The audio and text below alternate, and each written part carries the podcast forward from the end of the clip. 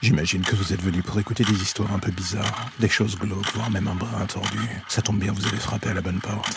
Prenez votre lampe torche, faites attention où vous allez marcher, et n'écoutez pas les hurlements au loin pendant le voyage qui va suivre. Bienvenue dans l'ombre des légendes.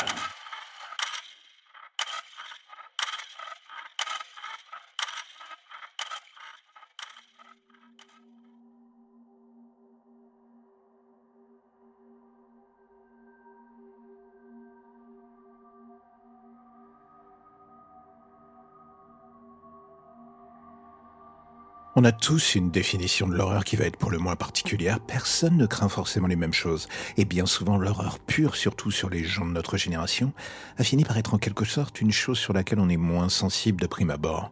On a vu tellement de films débiles ou gore que dans beaucoup de cas horribles, la mort, l'horreur nous glisse dessus. On ne sait jamais la profondeur de la blessure que cela crée dans notre esprit sur le coup. Mais l'on se dit que l'on gérera et que du moment qu'on n'a absolument rien ressenti sur le coup, tout va bien.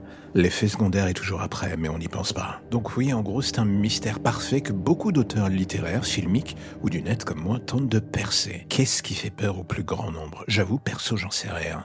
J'ai essayé d'écrire pendant deux ans sur l'horreur en la ramenant en quelque sorte au niveau du plancher des vaches, ce qui me semblait être une bonne chose. L'horreur qui se niche dans le quotidien est pour moi celle qui est bien souvent la plus sournoise. On ne la voit pas venir et elle nous tombe dessus sans qu'on y fasse gaffe. Et c'est ça qui est sournois et salopard. Et quand on ouvre les yeux, il est bien souvent trop tard, il y a aussi l'horreur du quotidien au sens large. Et je pense que ces deux dernières années dans le domaine ont été un plutôt bon exemple. Vous savez, ce genre de moment où on voit tout commence à prendre l'eau autour de soi, se désagréger, où on en vient à se demander s'il y a une porte de sortie au bout du tunnel. Une du genre qui ne pue pas la merde. L'horreur est multifacette. C'est ce qui rend la chose fascinante à la fois et totalement insaisissable. Du coup, je me demandais, c'est quoi ce qui vous fait le plus peur dans la vraie vie ou dans les histoires que vous avez pu lire ici par exemple? Je serais curieux de savoir, juste histoire de voir pour réaccorder mon imaginaire pour l'avenir à venir en fonction du vôtre.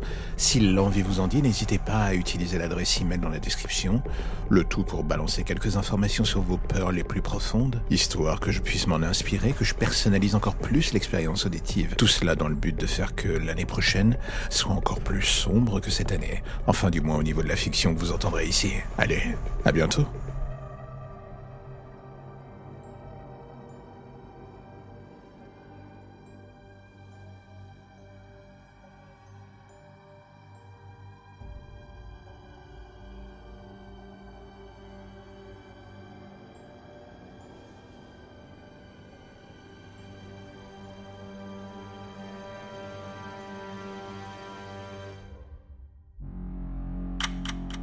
La lumière au bout du tunnel, voilà ce qui vous ramène enfin vers votre petite existence si tranquille. Plus d'ombre, plus d'histoires ou de légendes bizarres. Juste le quotidien qui revient frapper à votre porte en attendant de replonger d'ici demain matin vers de nouvelles zones pour le moins sombres. Vous avez déjà envie de revenir, je le sais. Mais patientez, chaque chose en son temps.